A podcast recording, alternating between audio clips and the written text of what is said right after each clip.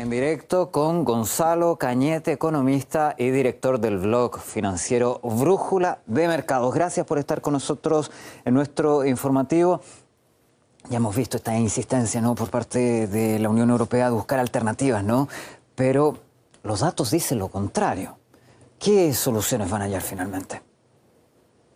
Bueno, pues la verdad es que no sé muy bien por dónde empezar porque es tan ridícula la situación que, está, que estamos eh, viviendo en Europa que va en contra de los intereses de todas las partes implicadas. Y de hecho yo creo que la, página de entrada con la que podríamos transmitir a, la audiencia este problema, bajo mi punto de vista, es sencillamente ver cómo un interés eh, común, sabido y conocido, que es eh, la comercialización del gas licuado norteamericano, ha sido implementado o impuesto eh, por dos vías muy distintas entre la administración eh, previa, la de Donald Trump, y la de Joe Biden. Y, síganme en este punto porque con esto se entiende absolutamente todo.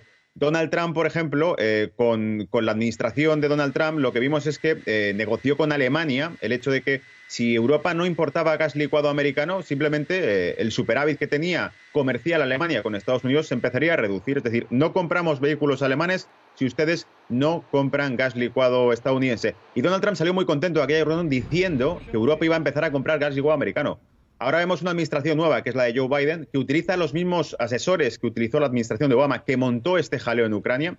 Y lo que vemos es que esa administración de psicóticos y que realmente no saben muy bien por dónde tirar, lo que dicen es sencillamente, bueno, vamos a bloquear el proyecto Nord Stream 2, un negocio alemán y ruso para traer gas licuado a Europa desde Rusia eh, por vías mucho más eh, de bajo coste que, que, son las ucranianas que cobran una tasa por pasar por ahí.